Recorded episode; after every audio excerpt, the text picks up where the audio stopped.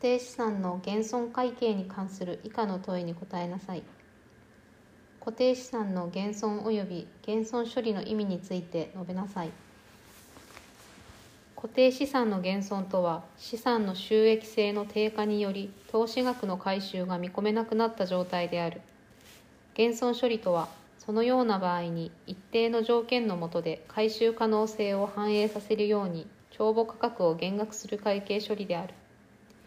固定資産の減損処理は棚卸資産の評価減固定資産の臨時損失や対応年数の短縮に伴う臨時償却などと同様に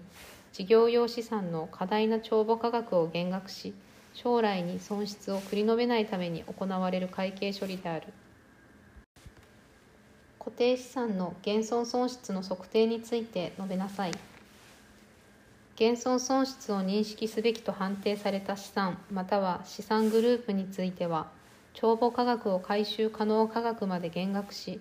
当該減少額を減損損失として当期の損失とする。この場合企業は資産または資産グループに対する投資を売却と使用のいずれかの手段で回収するため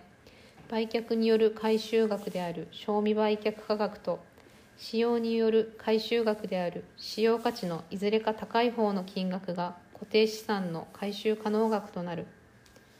賞味売却価格を算定する場合の時価とは公正な評価額で通常は市場価格を指し市場価格が観察できない場合は合理的に算定された価格となる。使用価値は資産または資産グループの継続的使用と使用後の処分によって見込まれる将来キャッシュフローの現在価値を言う。